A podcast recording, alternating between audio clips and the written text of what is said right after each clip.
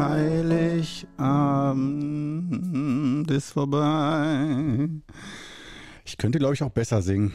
Doch, kann ich, aber macht nicht so viel Spaß. So, ja, ähm, Heiligabend hatten wir, ne? Abgehakt. Wie auch immer, wunderschön mit romantischen Gedanken an diesen wunderschönen Abend gestern oder das nackte Grauen. Ich habe es überlebt. Wo auch immer du herkommst, herzlich willkommen hier bei Perfect Guru. Hier sind wir zu Hause. Hier darf gefurzt und gekratzt und gejuckt werden und alles. Fühl dich frei. Kriegt ja keiner mit. Genauso wie keiner mitkriegt, dass ich jetzt erstmal einen Schluck Tee. Doch, du bekommst es mit. Ich trinke jetzt erstmal einen Schluck Tee hier. Du kennst das Spiel auch. In der Weihnachtszeit heißt es Atemzug in Achtsamkeit. 3, 2, 1 und los.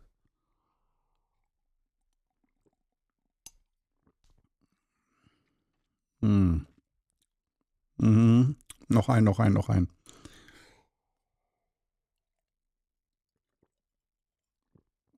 Mm, ah. Oh ja. Oh ja, ja, ja, ja, ja. Soeben eine Faux-Suppe genossen. Jetzt der grüne Tee. Bisschen Podcasten. Läuft. Ja, wie war es denn bei dir so? Heiligabend. Unspektakulär. Spektakulär. Auf einer Skala von 1 bis 10, wobei 1, wie eben schon benannt, das nackte Grauen. Worst Case. Und 10, so einen schönen Abend hast du selten in deinem Leben erlebt. Wo? Wo bist du gelandet? Ach, würde mich ja doch interessieren. Ich denke, die meisten, viele sind ja doch so positiv eingestimmt, dass selbst wenn es schreckliche Momente gab oder so, dass man dann sagt, ich will aber, dass das eine 7 gewesen ist. Oder so. Ich sage es einfach mal 7, obwohl vielleicht auch nicht. So. Aber ja, man muss es ja auch nicht bewerten. Das ist ja nicht, äh, ist ja nur Spiele, Spielerei hier, die wir betreiben. Ja, Weihnachtszeit, da habe ich auch schon, glaube ich, jetzt ein paar. Es ist das äh, dritte Weihnachten, glaube ich, als, äh, als Podcastler. Post, Podcastler, Podcaster, Podcaster ist, glaube ich, professionell Podcastler. Ist, geht auch. Also, das dritte Weihnachtsfest und ich weiß nicht mehr ganz genau, worüber ich, also ich meine, du kannst dir ja, du hast ja die Freiheit, dass du dir theoretisch jetzt in dieser Zeit alle Weihnachtspodcasts anhörst, die ich je produziert habe. So kleiner Tipp. Ich meine, man hört ja auch, oder man sieht ja auch im Fernsehen häufig in der Weihnachtszeit immer die gleichen Filme. Und ähm, sozusagen, ich bin Sissy für spirituelle Qigong-Leute. Man kann jedes Weihnachten alle Teile hören als Podcast. Äh, ja, Schicksalsjahre eines Perfect Gurus ist dann heute dran, der dritte Teil, glaube ich, oder? Ähm Schicksal, geil. Ach, ich feier's ab. Ich bin jetzt schon drin. Ich bin jetzt schon drin in dieser Episode. Absolut. Ähm ja, also ähm, ich, ich frage, ich stelle, ich spreche nur insofern darüber, weil ich will ja nicht jedes Jahr exakt das gleiche erzählen, dass ich, also um es schnell abzuhaken, dass ich alleine äh, feiere äh, und nicht, weil ich so arm bin und äh, das leider niemand mit mir feiern möchte, sondern äh, das ist meine bewusste Entscheidung und die ich seit ein paar, paar Jahren pflege. Und ähm, ich fühle mich pudelwohl darin und es ist für mich wundervoll, wundervoll. Also, und ich zelebriere es, ja. Also ich bin kein, äh, also je, ich, ich finde so, jeder darf wirklich komplett das machen, was er will, Weihnachten. Auch das negieren und sagen, für mich ist Weihnachten einfach ein Tag wie jeder andere. Ich will da nichts Heiliges draus machen. Ich habe das von meiner Familienkultur so mitbekommen, dass das ein sehr besonderer Abend ist, dass das wirklich Heiligabend ist. Ganz spannend mit Weihnachtsmann, Märchen und allem drum und dran. Und ähm, ja, daher, äh, das ist in meinem Nervensystem so drin. Wenn die Weihnachtszeit da ist, okay, das kann man schnell vergessen, wenn das Wetter zu warm ist oder nur regnerisch und so, dann, pff, dass man nicht so in Weihnachtsstimmung ist oder es ist dann 15 Grad auf einmal am 23. Da merkt man nicht so direkt was von ho, ho, ho. Aber am Heiligabend selbst dann, wenn es dunkel wird, die Glocken draußen läuten. Ich bin ja wirklich in so einem Glockenzentrum hier in Osnabrück. Das heißt, meine Wohnung, die ist umgeben, wirklich alle Richtungen, alle Richtungen sind mehrere Kirchen. Ich meine mindestens fünf oder sechs, die ich höre. Und kannst dir vorstellen, das hört dann am Nachmittag irgendwann gar nicht mehr aufgefühlt. Aber ich finde das schön. Es ist dann dunkel draußen. Wenn es gut geht, ein bisschen kalt auch. Das ist der einzige Tag im Jahr, wo ich auch verlange, dass es kalt ist. Silvester finde ich auch schön, wenn es da rattenkalt ist. So, das ist dann so, ah, Jahreswechsel. Boah, ist das kalt. Das ist schön. Aber äh, am wichtigsten ist eigentlich Heiligabend. Also Heiligabend 19 Grad oder sowas hatten wir auch, glaube ich, schon mal. Oder 18 Grad. Das ist irgendwie, puh, ja, kann man machen. Aber dann kann man auch gleich in die Karibik fliegen, finde ich. Also auch dagegen hätte ich eigentlich nichts, das mal einmal auszuprobieren. Aber ich glaube, ich finde, es ist okay, hier so zu sein in der ganzen Zeit. Und ähm, vor allen Dingen auch die Tage danach. Also nicht nur Heiligabend, war ja gestern, sondern dann auch noch der erste und zweite Weihnachtsfeiertag. Aber mit ganz alleine und jetzt großes Kompliment an Melli, eine äh, gute Freundin von mir. Ähm, am ersten Weihnachtsfeiertag kommt inzwischen, kann man fast schon sagen, traditionell Melli. Melli ist nicht meine Partnerin, ist nur eine gute Freundin von mir. Meine Partnerin ist dann in Bielefeld und macht da die Weihnachtstournee Großeltern und jeden Tag woanders Leute besuchen, also Familien besuchen, Kaffee trinken, sonst was, Cousinen, die ganze Familie kommt vorbei und so. Und ich liebe es, dass sie es liebt. Das finde ich so toll. Ein Teil von mir sehnt sich danach, das genauso genießen zu können. Aber ähm, der große Teil in mir uh, atmet tief durch und sagt, geil, geilo, mahat. Hier die drei Tage sozusagen alleine. Ähm, und mit alleine meine ich, dass äh, heute am 25. Ähm, Melli vorbeikommt abends. Und was machen wir dann? Irgendwie Qigong-Übung, Meditation, gemeinsam Weihnachtslieder singen und irgendwie Besinnlichkeit pur genießen? Nein. Wir essen zusammen. Normalerweise gibt es da die klassische Weihnachtsbolo dann, dass ich eine schöne, edle Bolognese mache. Und damit, darunter stellen sich die meisten nicht das vor, was ich da tatsächlich hinzaubere. Das ist wirklich aus meiner Sicht hohe Kochkunst und nicht irgendein Rezept, was ich lecker finde und seit 30 Jahren so mache, sondern Bolognese ist für mich äh, Forschung, Forschungsarbeit, muss immer weiter ähm, entwickelt werden.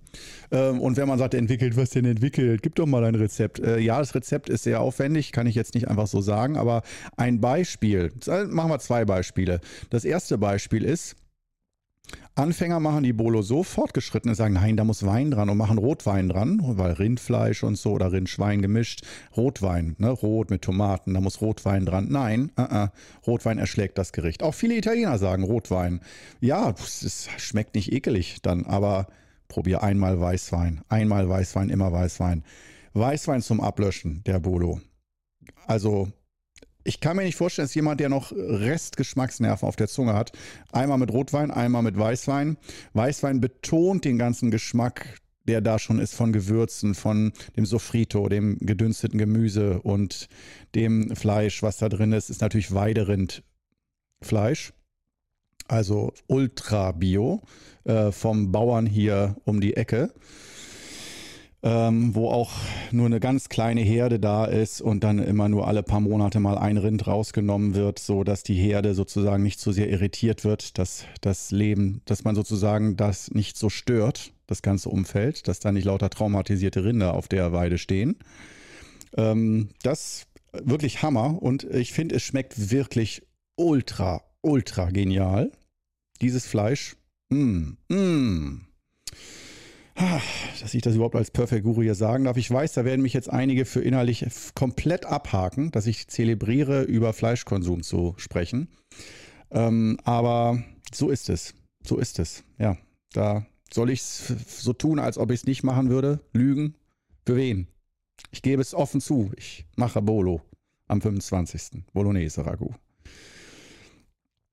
Und ähm, ja, also das ist nur ein Beispiel mit diesem Weißwein. Äh, die, das andere Beispiel ist, ähm, dass äh, damit das äh, Ragout, das Fleisch möglichst äh, cremig ist, nicht krümelig trocken oder so, ähm, das sozusagen beim Anbraten nicht richtig klein zu machen, sondern das sind dann so mehrere Fleischklöpse, die du schon scharf anbrätst, damit Röststoffe entstehen. So wollen wir, ja.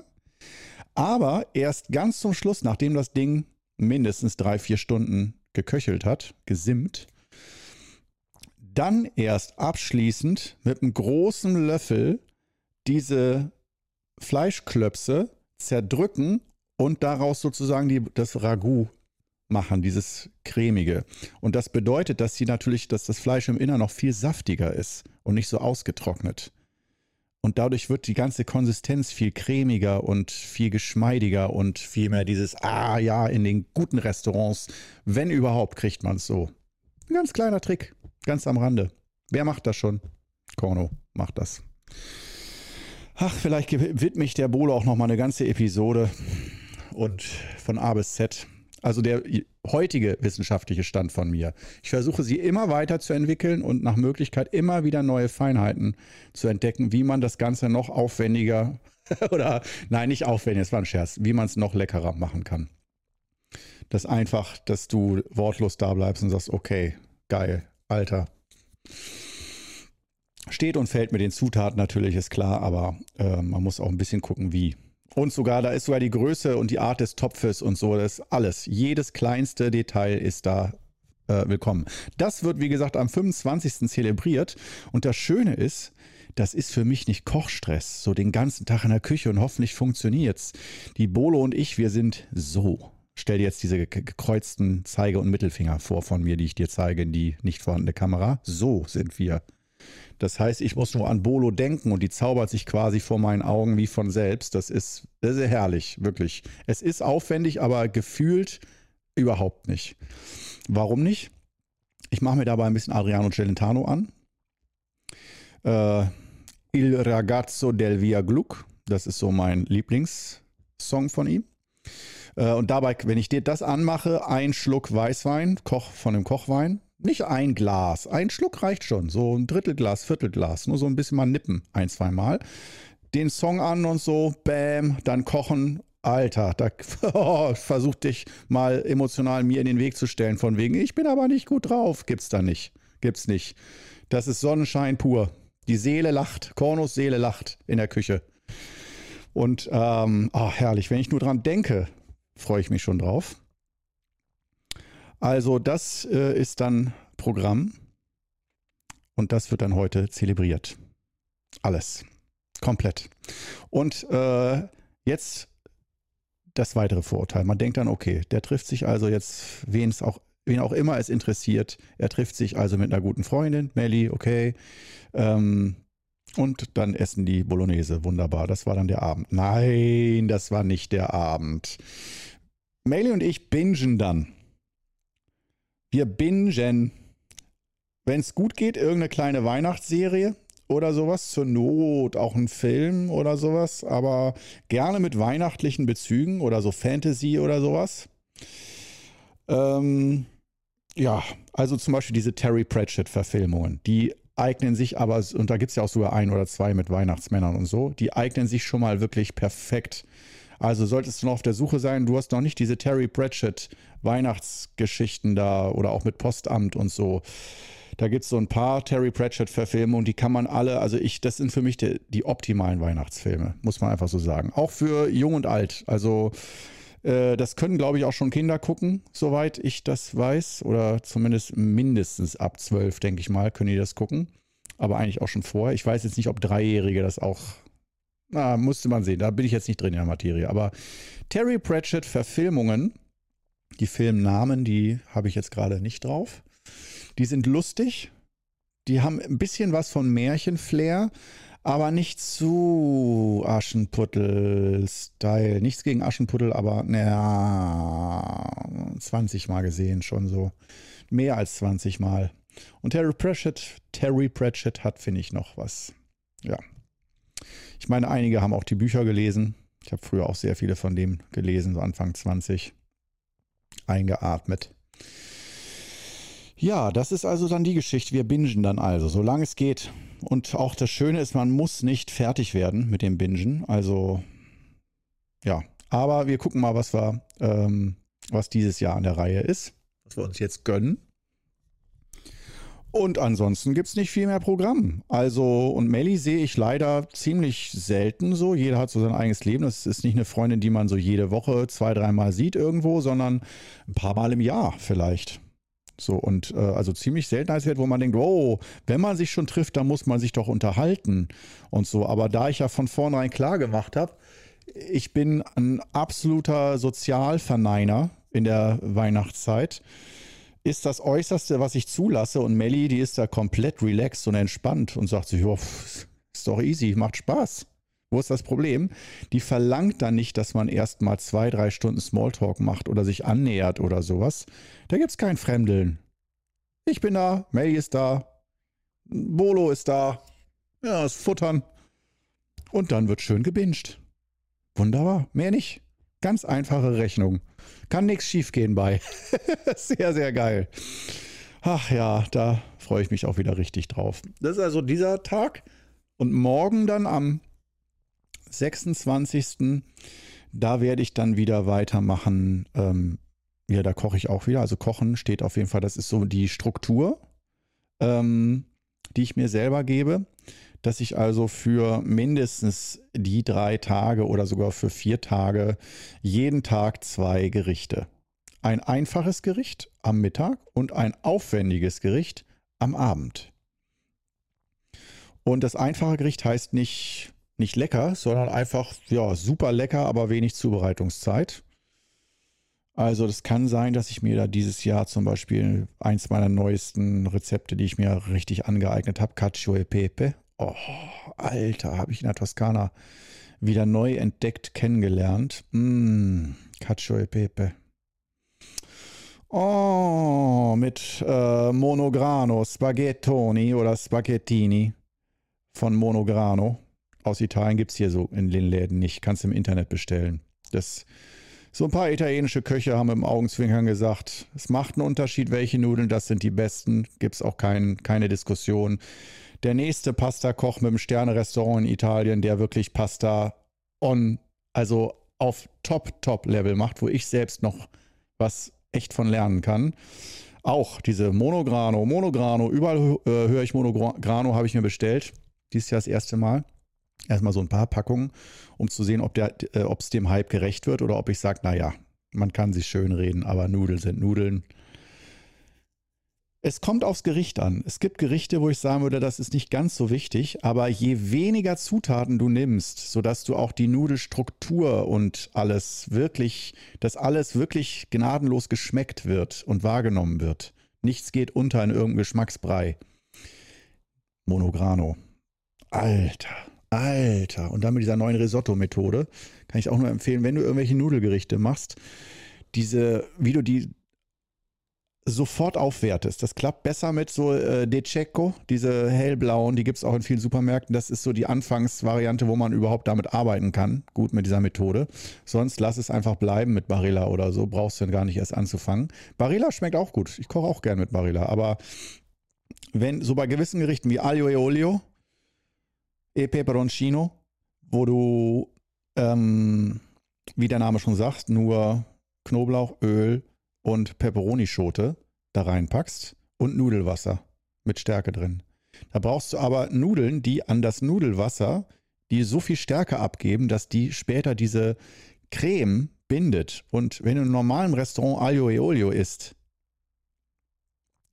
dann schwimmt das häufig in Olivenöl. Die nehmen einfach Olivenöl, Olivenöl und packen zum Schluss noch Olivenöl drauf. Und dann schwimmt das Ganze in einer Olivenölpampe und zum Schluss, wenn du fertig gegessen hast, ist noch so ein richtiger Olivenölsee unten im Teller. Und das ist dann das Gut, der gute Italiener, wo wir schon seit 20 Jahren hingehen. Und dann bestellt man das Gericht halt einmal. Fertig. Ja? Gutes Aglio e Olio, da ist auch Öl dran. Und auch nicht zu knapp, aber natürlich erstmal richtig gutes Öl. Ohne Spaß. Ohne Spaß. Sehr gutes Olivenöl. Und allein das ist schon eine, das ist schon eine Selbstfindung, die da stattfinden muss, um überhaupt dieses Öl zu finden. Da würde ich auch nicht sagen, ich empfehle dir dieses Öl oder jenes. Nein, du musst dich selbst auf die Suche machen und probieren und erforschen, bis du dein Öl gefunden hast. Das ist, das ist mein Ansatz. Und ich bin da ganz gut dabei, bin aber auch noch offen, noch weiter zu suchen, aber habe da schon ein ganz gutes Fundament an guten Olivenölen am Start, auch je nach Bedarf milder oder ein bisschen kräftiger im Geschmack, ein bisschen pfeffriger mit Polyphenolen, so das ganz gesunde. Kleiner Tipp bei Dens Bio-Supermarkt, da kannst du mal so die Money Bloil, aber die besseren, so äh, Stichwort Polyphenol und so, da kann man gut mit anfangen, um da mal so Referenzwerte zu schaffen. Und äh, da sparst du häufig auch den Pfeffer, weil die dann die richtig guten so pfeffrig sind. Äh, ist Hammer, wirklich gut. Ähm, auf jeden Fall Alio Eolio. Äh, ich will jetzt nicht das komplett beschreiben, dann ist das Ding gleich um und ich bin noch unzufrieden mit der äh, Gerichtebeschreibung. Auf jeden Fall, man arbeitet eigentlich mit der Methode, dann oft, wenn es geht, mit der Risotto-Gar-Methode, dass du die Nudeln zwei, drei Minuten kürzer kochst. Und ich meine nicht zwei, drei Minuten, bevor sie weich sind. Weich gekocht werden die Nudeln bei mir eh nicht. Ich weiß, viele Deutsche mögen weich gekochte Nudeln. Da darf kein Kern mehr sein, weil die dann noch nicht durch sind. Aber äh, nee, bei mir ist es anders. Bei mir bleibt der Kern. Dass man ein bisschen Biss hat. Al dente. Nicht zu viel, aber ein bisschen. Und bevor die diesen Biss erreicht haben, zwei Minuten. Man kann auch drei Minuten sagen, aber normal zwei Minuten reicht schon. Weniger kochen und nicht abgießen die Nudeln, sondern mit der Grillzange oder der Nudelzange, wie du auch immer sie nennen möchtest, die Nudeln aus dem Wasser raus in die Pfanne. Und in der Pfanne ist der Sugo, die Soße oder was auch immer. Und dann, die Nudeln sind noch nicht gar. Die brauchen noch zwei Minuten, werden in der Pfanne im Sugo zu Ende gegart. Das geht bei Aglio e Olio auch, bei Cacio e Pepe nicht. Bei Cacio Pepe, das, da arbeitet man, also das ist das Gericht, wo ich bei der, beim Erlernen des Gerichts am meisten versagt habe und wirklich, ich hatte halbe Nervenzusammenbrüche, weil wenn du so richtig hochwertigen Pecorino hast, Käse ist teuer. Und dann noch diese teuren Monograno-Nudeln, diese Pasta.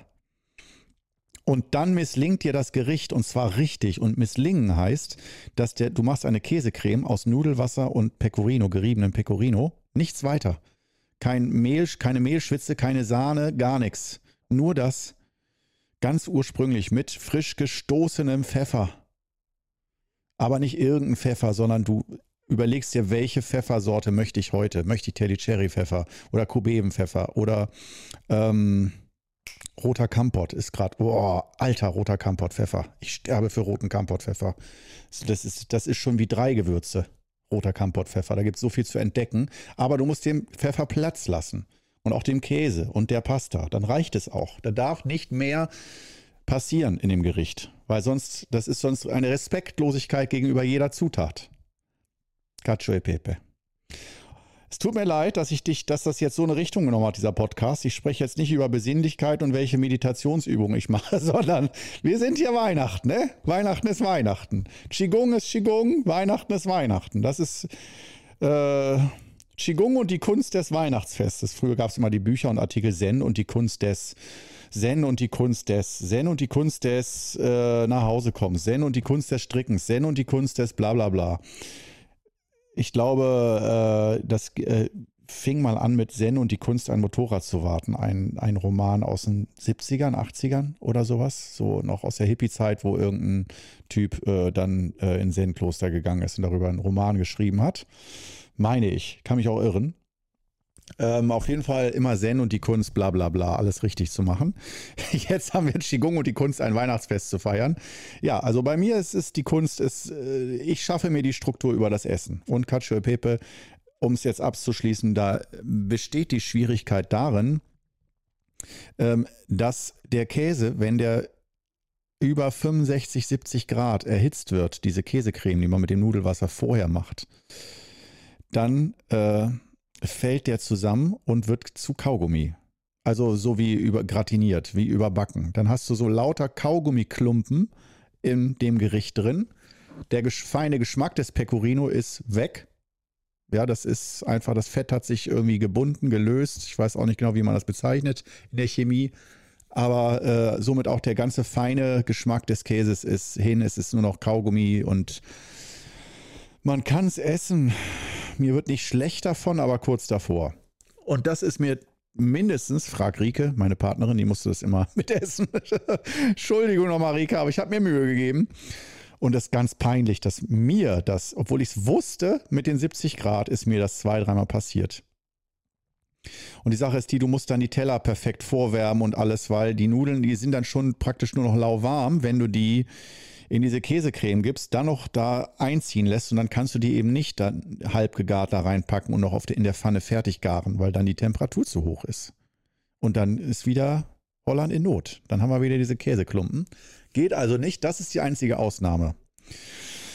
Das wird es auf jeden Fall, denke ich mir mal, morgen geben. Und man denkt sich, wie jetzt hier? Das ist ja ganz einfach, dieses Gericht. Hä, wirklich nur Käse, geriebener Käse mit Nudelwasser verrühren in der Pfanne, daraus oder zuerst Olivenöl, dann der gestoßene Pfeffer rein, das Ganze einmal heiß werden lassen, bis die Öle sich, äh, die ätherischen Öle des Pfeffers sich so ein bisschen mit dem Olivenöl verbinden. Man riecht das dann ein bisschen, das Pfeffrige steigt in die Luft, bam, vom Herd runter, dann ein bisschen Nudelwasser rein in die Pfanne ein paar Kellen, ein, zwei Kellen, nicht zu viel, weil äh, wenn es zu viel ist, wird es zu suppig. Lieber ein bisschen zu wenig, später kann man immer mehr geben. Dann, wenn die Nudeln äh, fertig gekocht sind, dann die Nudeln rein, schnell drunter. Aber du kannst die Nudeln nicht direkt aus dem Wasser da reingeben, die sind dann zu heiß.